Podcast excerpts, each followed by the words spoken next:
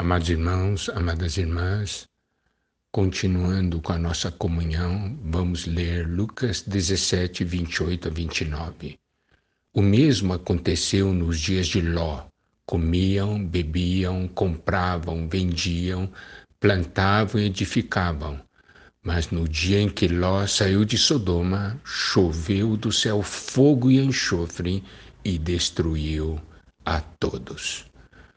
Como nós falamos quando mencionamos que a volta do Senhor seria como nos dias de Noé, para que fosse como os dias de Noé, havia necessidade de um mundo, da sociedade, dos homens serem como os homens daquela época, e havia necessidade de existir um Noé, Noés. Assim, da mesma maneira, quando o Senhor está dizendo que seria como nos dias de Ló, quer dizer o quê? Que a sociedade, o mundo estaria naquela situação terrível e haveria Lós também na terra. Noé e Ló. Os dois foram salvos. Mas, vamos ver, Noé, ele foi salvo com toda a família.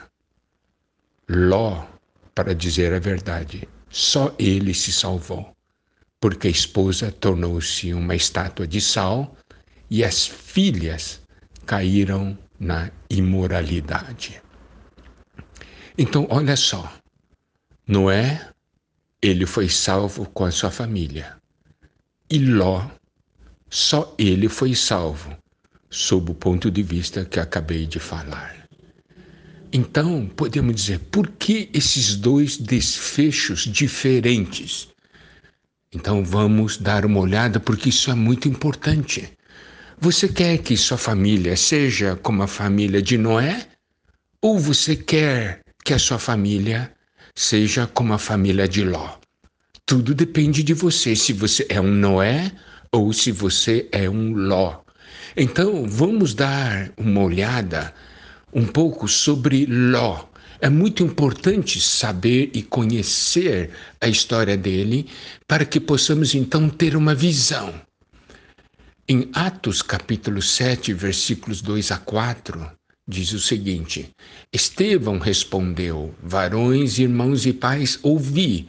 O Deus da glória apareceu a Abraão, nosso pai, quando estava na Mesopotâmia, antes de habitar em Arã, e lhe disse: Sai da tua terra e da tua parentela e vem para a terra que eu te mostrarei. Então saiu da terra dos caldeus e foi habitar em Arã, e dali, com a morte de seu pai, Deus o trouxe para esta terra em que vós agora habitais. Agora vamos ler Gênesis 11, 31 a 32. Tomou Tera Abraão, seu filho, e a Ló, filho de Arã, filho de seu filho, e a Sarai, sua nora, mulher de seu filho Abraão, e saiu com eles de Ur dos Caldeus para ir à terra de Canaã. Foram até Arã, onde ficaram e havendo Tera vivido 205 anos ao todo, morreu em Arã. Aqui nós podemos ver que o Deus da glória apareceu para Abraão e o chamou para que ele saísse da sua terra e da sua parentela e fosse para a terra que o Senhor iria mostrar a ele. Então nós podemos ver que Tera tomou Abraão, tomou a Ló, a Sara, né, e saiu com eles de Ur, eles foram para a terra de Arã. E ele morreu em Arã.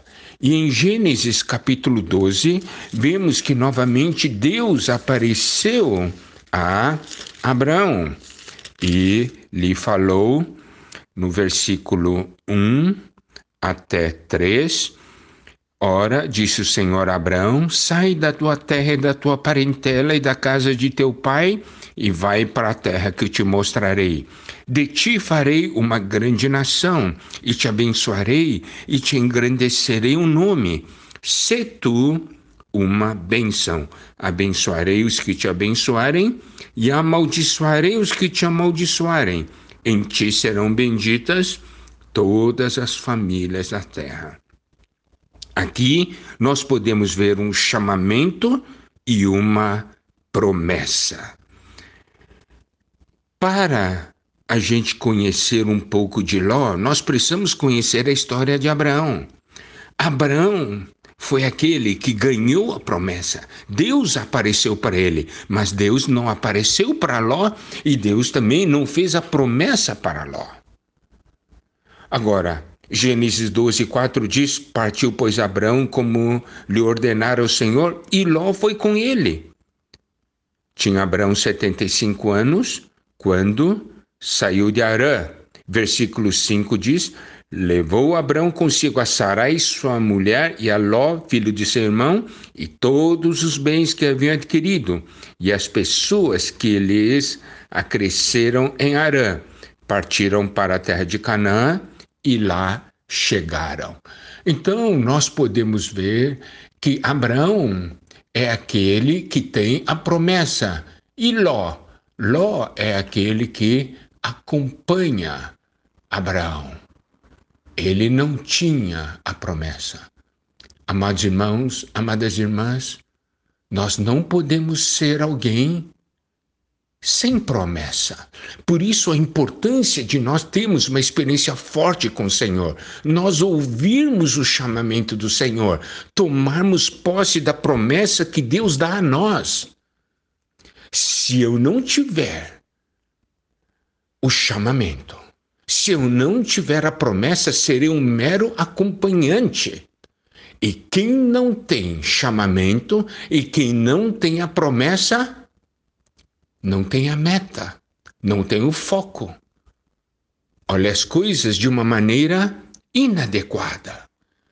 Então, nós podemos ver aqui duas pessoas: Abraão, com chamamento e com promessa, e Ló, um mero acompanhante. Amados irmãos, amadas irmãs, nesses tempos finais, nós não podemos ser um mero acompanhante. Precisamos tomar posse da promessa do Senhor. Precisamos ouvir o chamamento do Senhor. E o Senhor está nos chamando hoje. Se até hoje você não recebeu o chamamento, ouça hoje esse chamamento do Senhor. Na verdade, o Senhor está chamando você, você não está ouvindo.